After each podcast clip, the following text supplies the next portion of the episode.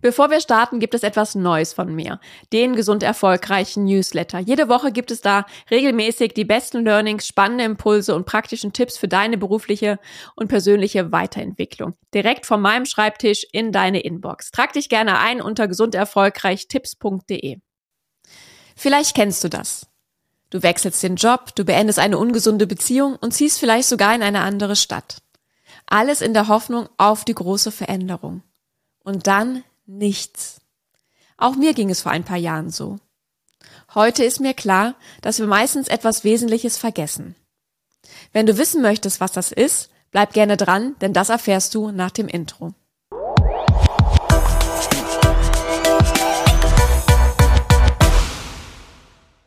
Hallo und herzlich willkommen zurück zum Gesund Erfolgreich Podcast. Dein Leadership Podcast für mehr Energie, Erfolg und Lebensqualität. Ich bin Sarah Potempa und ich freue mich sehr, dass du heute dabei bist.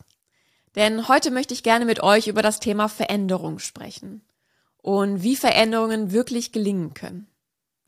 Und dafür möchte ich gerne eines meiner wichtigsten Learnings zu diesem Thema mit euch teilen. Und dafür möchte ich gerne mit dir zurückspringen in meine Beraterzeit. Denn ich war damals in meiner absoluten Hochphase.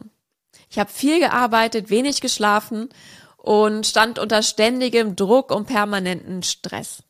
Und ja, somit war ich einfach nur noch erschöpft und konnte nicht mehr. Und war mit meinem Leben unzufrieden. Nach außen habe ich aber perfekt funktioniert. Ich habe mein schönstes Beraterlächeln immer wieder aufgesetzt, nur damit keiner merkt, wie es wirklich innerlich in mir aussah. Und auch mein Körper hat mir immer wieder Signale gesendet, immer lauter, so dass selbst ich sie nicht mehr ignorieren konnte. Und damit war mir irgendwann klar, ich muss was ändern. Das geht so nicht weiter, so habe ich mir mein Leben nicht vorgestellt und so möchte ich auch nicht enden. Und in meiner Heimat sagt man ja so schön, nicht kleckern, sondern klotzen. Warum also dann nicht ein kompletter Cut? Warum nicht die große Veränderung? Und so habe ich meinen ganzen Mut zusammengenommen und habe meinen Job gewechselt, in den ich sehr, sehr viele Jahre gearbeitet habe und bin in eine andere Stadt gezogen, weit weg von meiner Familie und von meinem bekannten Umfeld. Ja, und zu Beginn war das auch sehr spannend, eine neue Stadt zu erkunden, neue Menschen kennenzulernen und sich auch in dem neuen Job wieder zurechtzufinden. Aber ich bin auch sehr schnell wieder auf dem Boden der Tatsachen angekommen. Denn die Hoffnung, dass sich endlich etwas ändert, dass ich weniger Stress habe, nicht mehr in diesem Hamsterrad laufe, hat sich leider nicht bewahrheitet. Sondern ich hatte eher das Gefühl, dass ich noch schneller drin laufe. Es war einfach wie verhext. Und vielleicht kennst du das auch, denn man kann das wunderbar auf die verschiedenen Bereiche des Lebens übertragen. Auf eine Beziehung, die dich nicht mehr erfüllt. Auf den Job, der dich komplett langweilt oder eben aber auch ausbrennt, wo du das Gefühl hast, dass eigentlich die Anforderungen gar nicht mehr alle unter einen Hut zu bringen sind, dass alle nur noch an dir rumziehen und du gar nicht mehr weißt, wie du das alles managen sollst. Und die Hoffnung einfach ist, wenn man das hinter sich lässt, dass dann etwas Neues kommt, etwas Besseres und dass sich dann endlich etwas für dich ändert. Doch warum bleibt der gewünschte Effekt aus dem Neuanfang und aus der Veränderung häufig aus? Ich konnte mir das damals überhaupt nicht erklären.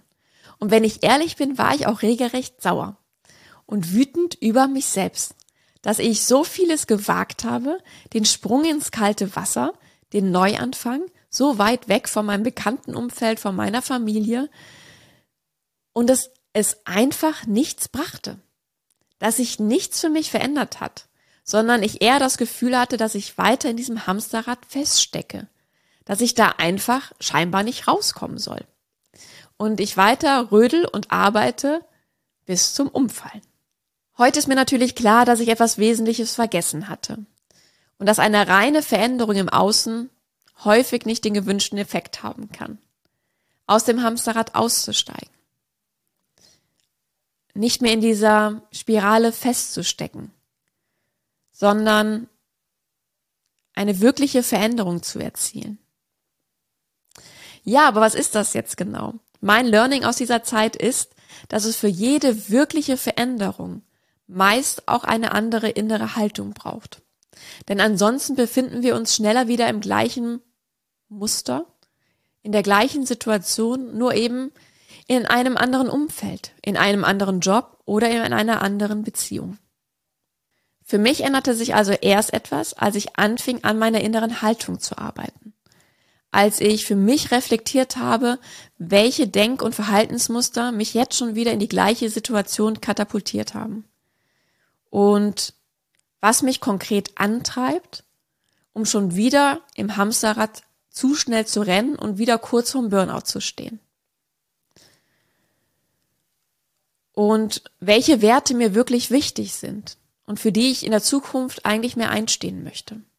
Ja, und durch diese Reflexion kenne ich heute meine inneren Antreiber. Ich kenne meine Triggerpunkte, die, wenn sie gedrückt werden, bei mir ein ganz bestimmtes Verhalten ganz automatisch auslösen. Aber durch meine neue innere Haltung nehme ich das bewusster wahr. Ich erkenne das schneller und kann auch schneller gegenwirken. Ich, mir fällt es dadurch leichter, ja, Grenzen zu setzen, auch mal Nein zu sagen und für mich einzustehen. Ja, und das bleibt natürlich ein Prozess, auch für mich. Aber ein Prozess, der sich aus meiner Sicht sehr lohnt. Denn so können wir wirklich Veränderungen umsetzen, langfristig und so auch unser Leben wieder selbstbestimmter gestalten. Und damit bin ich auch am Ende dieser Episode. Ich hoffe, dir hat es wieder Spaß gemacht und du konntest einen Impuls mitnehmen. Und ich freue mich, wenn du auch beim nächsten Mal wieder dabei bist. Schreib mir gerne deine Fragen oder Themenvorschläge. Ich freue mich über jede Rückmeldung. Abonniere gerne diesen Podcast, empfehle ihn gerne weiter, wenn du es noch nicht getan hast. Und dann freue ich mich, wenn du auch beim nächsten Mal wieder dabei bist. Ich wünsche dir noch einen wunderschönen Tag. Alles Liebe, deine Sarah.